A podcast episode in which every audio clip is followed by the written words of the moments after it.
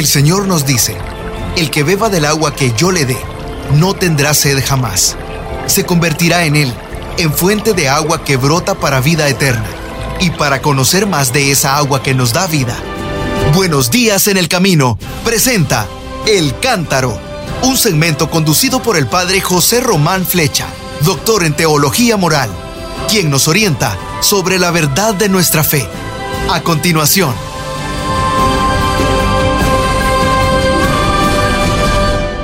Queridas hermanas, sí, soy el padre José Román Flecha de la diócesis de León, en España, hablándoles desde la ciudad de Salamanca.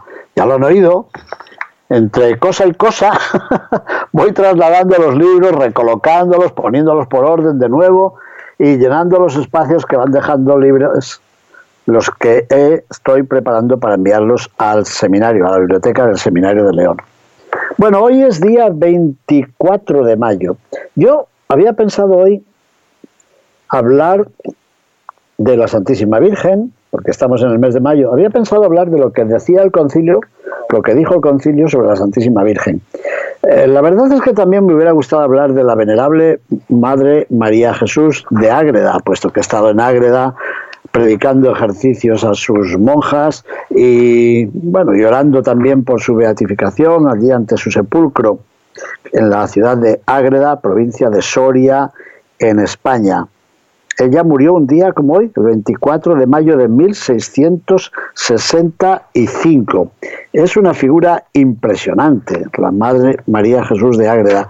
Además que mi, madre, de, de carne y sangre, le tenía mucha devoción. Pero, ¿qué creen?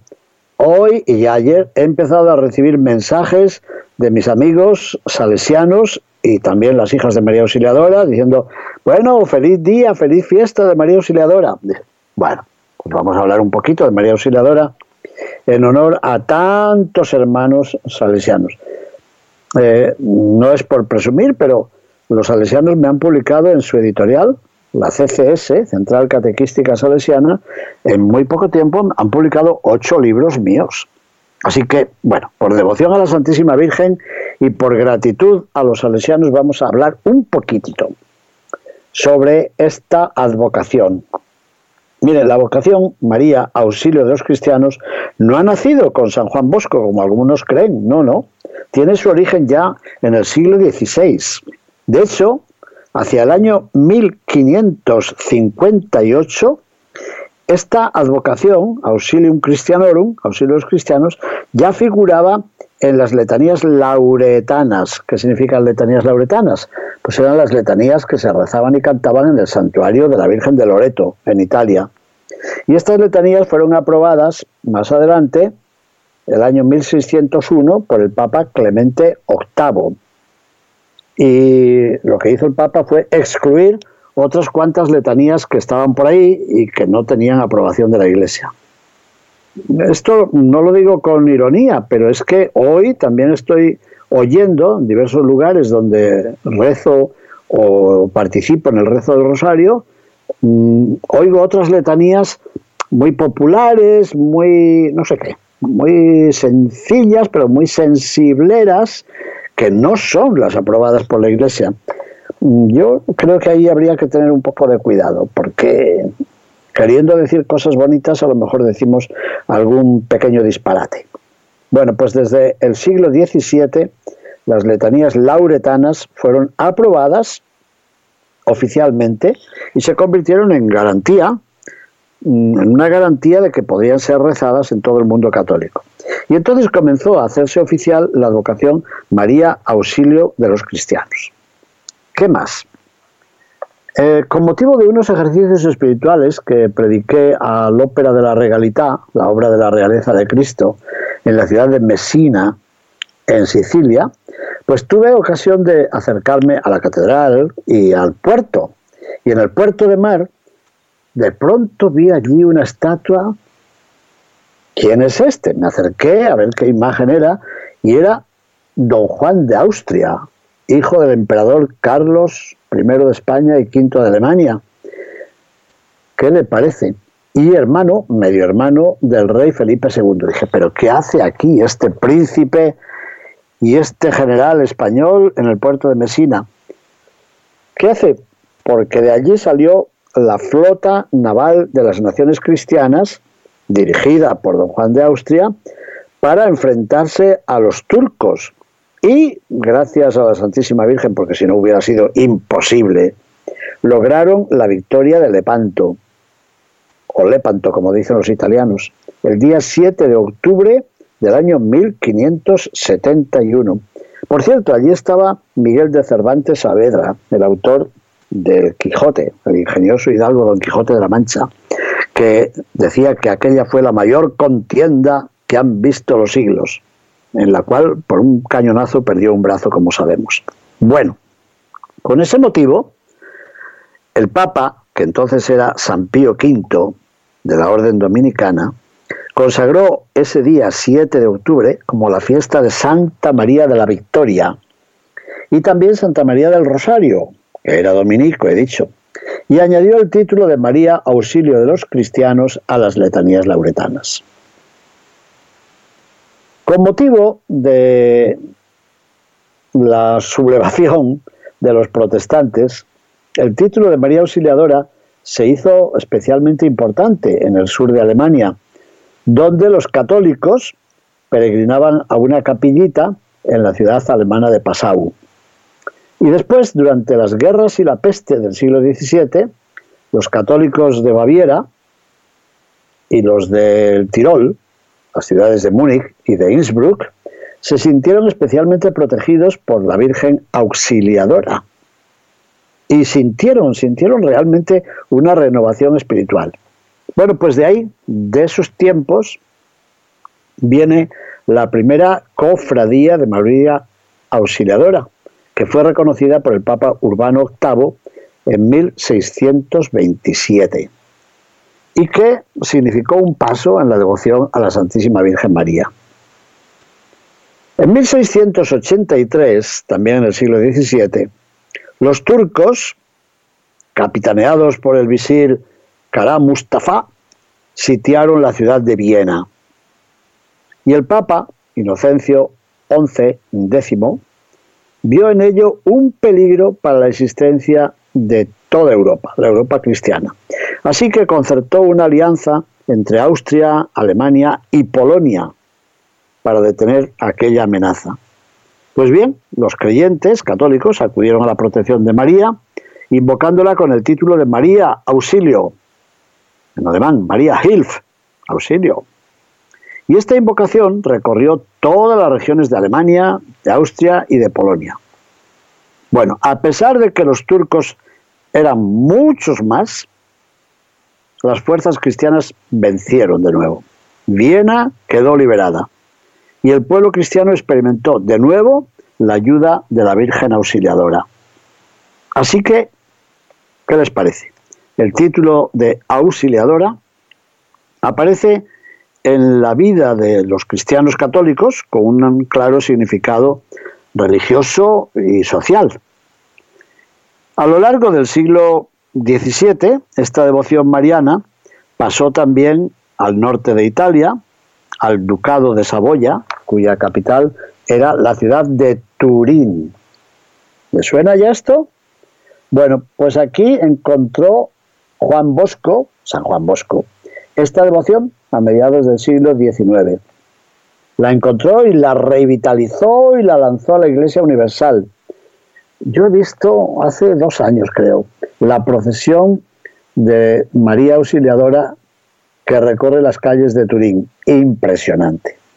Y esta semana pasada, que he estado predicando en la ciudad de Sevilla, he visto Sevilla empapelada por todas partes, llena de carteles que anunciaban la novena y la procesión a María Auxiliadora, organizada por los salesianos que rigen la Basílica de María Auxiliadora. Bueno, y la calle, se llama así, la Avenida María Auxiliadora. Alguien dice que en Sevilla la que reina y la que gobierna es María Auxiliadora. Bueno, eh, ya en el siglo XIX también, en el año 1814, Napoleón Bonaparte fue vencido y desterrado. Y todas las gentes del Piamonte, que tiene la capital en Turín, experimentaron un gran alivio, porque Napoleón había ultrajado a dos papas, a Pío VI, que murió en el destierro, y a Pío VII, que fue víctima del orgullo y del despotismo de Napoleón. Y alejado de su sede de Roma y prisionero durante cinco años, el Papa Pío VII imploraba el auxilio de la Virgen María, invitando a todos los cristianos a encomendarse a ella. Como sabemos, Napoleón fue derrotado en la batalla de Waterloo en 1814 y desterrado a la isla de Santa Elena, lejanísima allá al sur del Océano Atlántico. El Papa Pío VII se vio libre y regresó a Roma, donde entró, imaginen, el día 24 de mayo, o sea, tal día como hoy. Pío VII atribuyó aquella liberación precisamente a la protección de la Santísima Virgen María e instituyó la fiesta litúrgica de María Auxiliadora, que había de celebrarse en Roma y en los estados pontificios en el día aniversario de su solemne retorno a la capital del mundo católico. ¿Quieren estudiar esto un poquito más? Busquemos el decreto papal del 16 de diciembre de 1814. Bueno, pues fue un paso más. No es extraño que Juan Bosco centrase la devoción a la Virgen María en este título. San Juan Bosco en realidad fue, como diríamos, el verdadero no creador, porque ya existía, sino impulsor de la devoción a María Auxiliadora, su apóstol y su difusor. Su madre, mamá Margarita, mamá Margarita, le hizo esta confidencia. Juan, hijo mío, cuando naciste, yo te consagré a la Santísima Virgen. Cuando comenzaste los estudios, te encomendé la devoción a esta madre y ahora te pido que seas todo suyo. Ama a los compañeros que tengan devoción a María. Y si un día llegas a ser sacerdote, recomienda y propaga siempre la devoción a María. Es muy hermoso este testamento de mamá Margarita. Pues sí, mamá Margarita recomendó a su hijo Juan que fuera todo de María. Pero fue la misma Virgen María la que quiere que Juan Bosco sea todo suyo. Y ella toda de Juan. Solo tenía nueve años Juan, Juanito, cuando tuvo un sueño, son hermosos los sueños de San Juan Bosco, están recogidos, ¿eh? Bueno, pues tuvo un sueño que fue como la clave de su vida. A ver, ¿qué soñó? Soñó que se encontraba entre una multitud de chiquillos que daban voces y gritaban, y algunos hasta blasfemaban. Quiso hacerlos callar con palabras y a puñetazos, en sueños, ¿eh? Y se le acercó un señor venerable y lo llamó por su nombre. Eso sería la vocación, ¿no? Le ordenó que se pusiera al frente de todos aquellos chiquillos eso sería la misión. Y que se los ganara no con golpes, sino con el amor. Y eso sería el sistema educativo de don Bosco. Soñó además que te decía aquel señor que instruyera a los jovencitos, aquellos chamaquitos, sobre la fealdad del pecado y la belleza de la virtud. Y ese era el contenido del mensaje. Así que Juanito, que tenía nueve años, se sintió incapaz de cumplir el mandato. Y así lo dijo, que no, que no podía, pero aquel personaje del sueño le dijo, yo te daré una maestra bajo cuya disciplina puedes llegar a ser sabio, y sin la cual toda sabiduría es necedad. Y ahí, ahí entró en escena una señora de bellísimo aspecto, la cual lo tomó de la mano y le mostró una multitud de cabritos y varios animales feroces y le dijo, ahí está tu campo, ahí tienes que trabajar, pero hazte humilde, fuerte y robusto. Lo que veas que ahora sucede con estos animales, tú deberás hacerlo en adelante con mis hijos. Juan miró y en vez de animales feroces, vio mansos corderillos que saltaban y que hacían fiesta ante el Señor y ante la señora. Quiso saber algo más y entonces rompió a llorar. Y entonces, dice el mismo Juan Bosco, la señora me puso la mano sobre la cabeza diciéndome, a su tiempo lo comprenderás todo. A mí me impresiona esto. Bueno, pues sobre este sueño de los nueve años se ha escrito, creemos no exagerar si decimos que este es el momento más importante de la vida de San Juan Bosco. Ella, el mes de mayo de 1887. Cuando, antes de su muerte, el santo, celebrando la Eucaristía en el altar de María Auxiliadora de la Basílica del Sagrado Corazón de Jesús, construida por él. Apenas pudo terminar la celebración, interrumpido por un llanto copioso que le impedía hasta pronunciar las palabras. Y toda su vida se le agolpó en esos momentos. Recordaba las palabras de la señora. A su tiempo lo comprenderás todo. Así es. Ella, María Auxiliadora, había sido la maestra, la guía, la que todo lo había hecho a través del pobre don Bosco.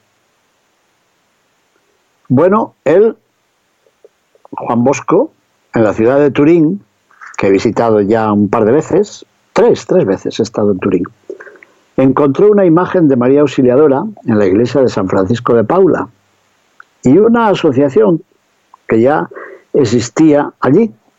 Así que en 1848, siete años después de ser ordenado sacerdote, ya había en su mesa de trabajo unas estampas, unas imágenes con el título Auxilium Christianorum, auxilio de los cristianos.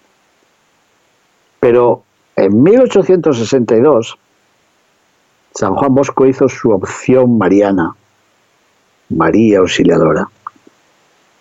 Tenía 47 años, se encontraba en su madurez y había ido ya creciendo su obra en Baldocco, y así lo confía a Juan Callero, uno de los primeros salesianos que llegaría a ser cardenal de la Santa Iglesia. Dijo, la Virgen quiere que la honremos con el título de auxiliadora. Los tiempos que corren son tan aciagos, tan difíciles, que tenemos necesidad de que la Virgen nos ayude. Que nos ayude a conservar y a defender la fe cristiana. Bueno, pues desde ese año desde ese momento, 1862, el título de auxiliadora aparece en la vida de San Juan Bosco y en su obra como central. ¿Por qué?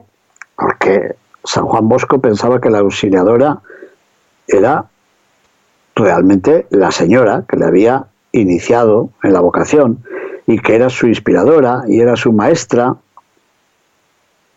Ella era como el rostro materno de Dios.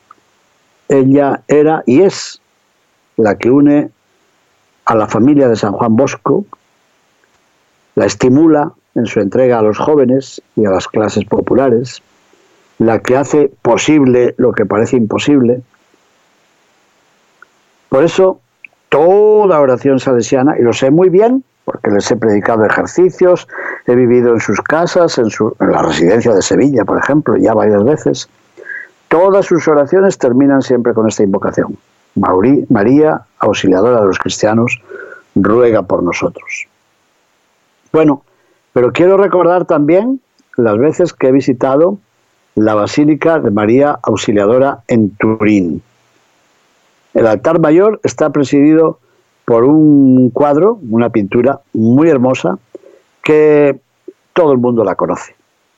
Por ejemplo, aquí en la casa donde vivo, todos los años hay alguien que nos trae varios calendarios con la imagen de María Auxiliadora y el Niño Jesús.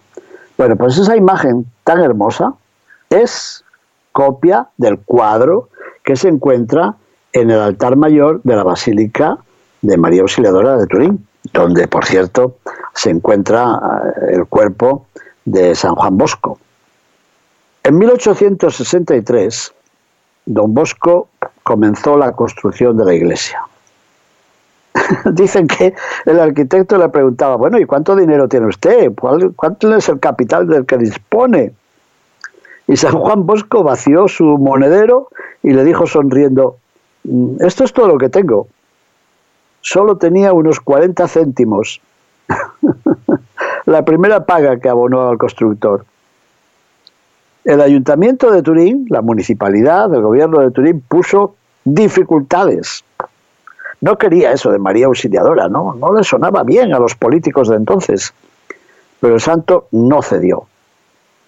Bueno, el 9 de junio de 1868, es decir, 24 años más tarde, tuvo lugar la consagración de aquel templo, con un programa de fiestas populares que duraron nueve días.